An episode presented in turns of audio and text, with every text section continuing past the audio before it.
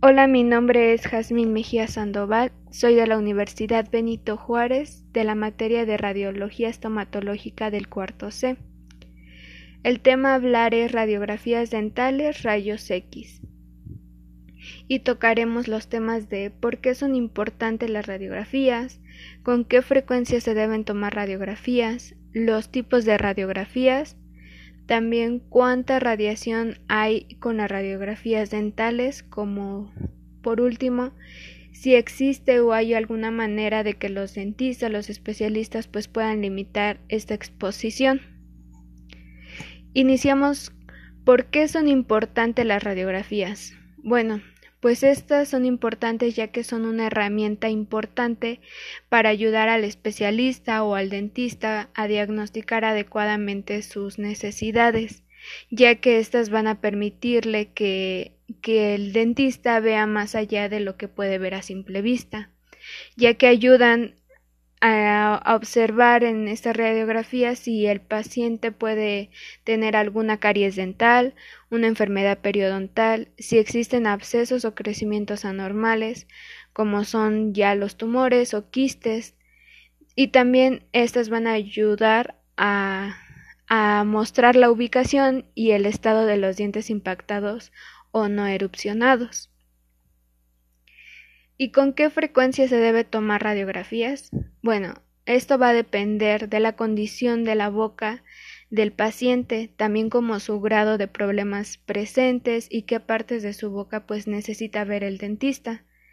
También si, bueno, al, al, al paciente le tomaron alguna radiografía reciente y luego cambió de dentista, pues bueno, el pues se puede solicitar que se envíe una copia de sus radiografías pues a su nuevo dentista.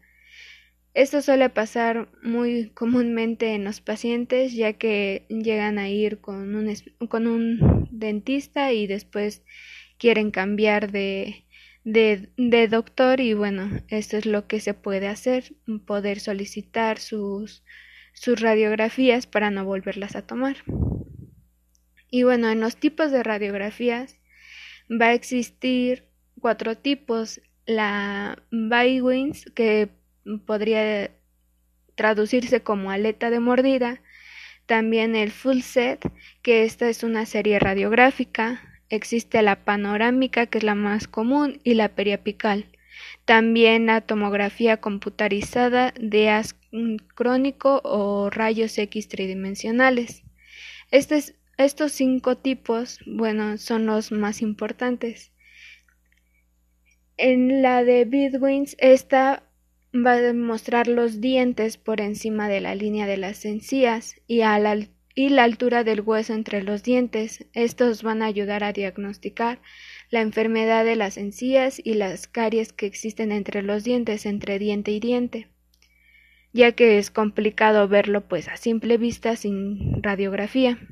También esto la manera en la que se va a tomar, pues esta se va a colocar en el lado de la lengua de los dientes y se mantiene en su lugar mordiendo una pestañita de cartón o de lo que pueda colocar el, el doctor. También se puede esta se puede tomar cada seis meses para personas con caries frecuentes o cada dos o tres años para personas con, que tienen una buena higiene bucal y que no tienen caries. Y en la de Full Set, que es la serie radiográfica, bueno, pues esta muestra todos los todos sus dientes y todo el hueso circundante. También pues esta ayuda a diagnosticar lo que es la caries, si, existe, si existen quistes o tumores, abscesos, dientes retenidos y alguna enfermedad de las encías. Regularmente, bueno, pues esta esta serie radiográfica, como es su traducción, pues consta de 14 a, a 20 radiografías individuales y generalmente pues se recomienda durante la primera visita con un, nuevo con un nuevo dentista para ayudar en el diagnóstico y pues también en la planificación del tratamiento que se le va a realizar al paciente y existe la panorámica, que esta pues es una radiografía de boca completa que se toma sin siquiera poner una película de rayos X en la boca. y esta se hace de manera en que mientras el paciente se, se, coloca en una postura quieta, bueno, el cabezal de los rayos X va, va a girar a su alrededor y esta va a proporcionar una imagen grande de sus mandíbulas eh, y también de los dientes. Bueno, este tipo de radiografía pues es muy útil para ver los maxilares superior como inferior al mismo tiempo y bueno, esta puede mostrar dientes impactados u otras estructuras ocultas que podrían ser difíciles de ver en la pequeña película individual. Y existe la periapical, que esta es una radiografía única que se le toma para mostrar un área específica. Y bueno, mm, esta regularmente se le pide al paciente cuando cuando éste tiene, no sé, algún dolor de muelas y es probable que su dentista le recomiende una película de periapical para ver todo el diente, incluida hasta la raíz. El otro tipo de radiografía es la tomografía computarizada de ascónico o rayos X tridimensionales.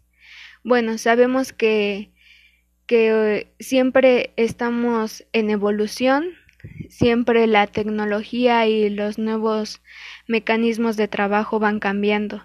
Entonces, esta es una de ellas con los avances de la tecnología y esta se utiliza con un equipo de rayos X que es giratorio combinado con una computadora digital para capturar imágenes claras y tridimensionales de tejidos blandos, huesos, músculos y vasos sanguíneos. Y bueno, estas pues son las nuevas tecnologías para, para ver este tipo de imágenes.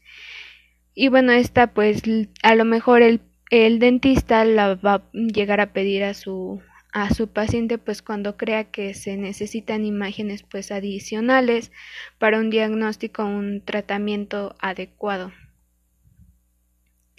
Y bueno, ¿cuánta radiación hay con las radiografías dentales?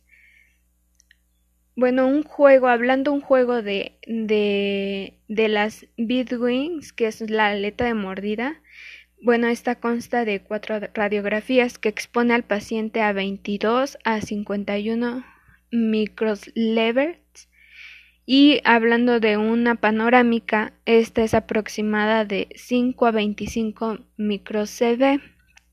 Como también los rayos X de ascónico tienen una variedad de exposición que va desde un mínimo de 20 hasta 700 según el tamaño de la imagen y bueno, la marca de la máquina de haz cónico utilizada. También pues esta cantidad de promedio de radiación pues o que ocurre puede, puede ser comparada como, como la radiación que ocurre en el medio ambiente. Y bueno este promedio pues es en todo el mundo es de 2400 que va a ser por año. Y por último, para finalizar este tema, es si existe o hay alguna manera de que los dentistas puedan limitar la exposición de rayos X y la respuesta es sí, ya que el especialista puede tomar varias medidas para asegurarse de que reciba o que trate de que, reciba la menor cantidad de cantidad de exposición posible cuando se toman las radiografías. Una de ellas es que se coloque un escudo con plomo sobre su cuerpo o un collar de tiroides que protege. Ese se recomienda en su cuello, aunque también no es tan obligatorio. Otro punto es que utilice un colimador.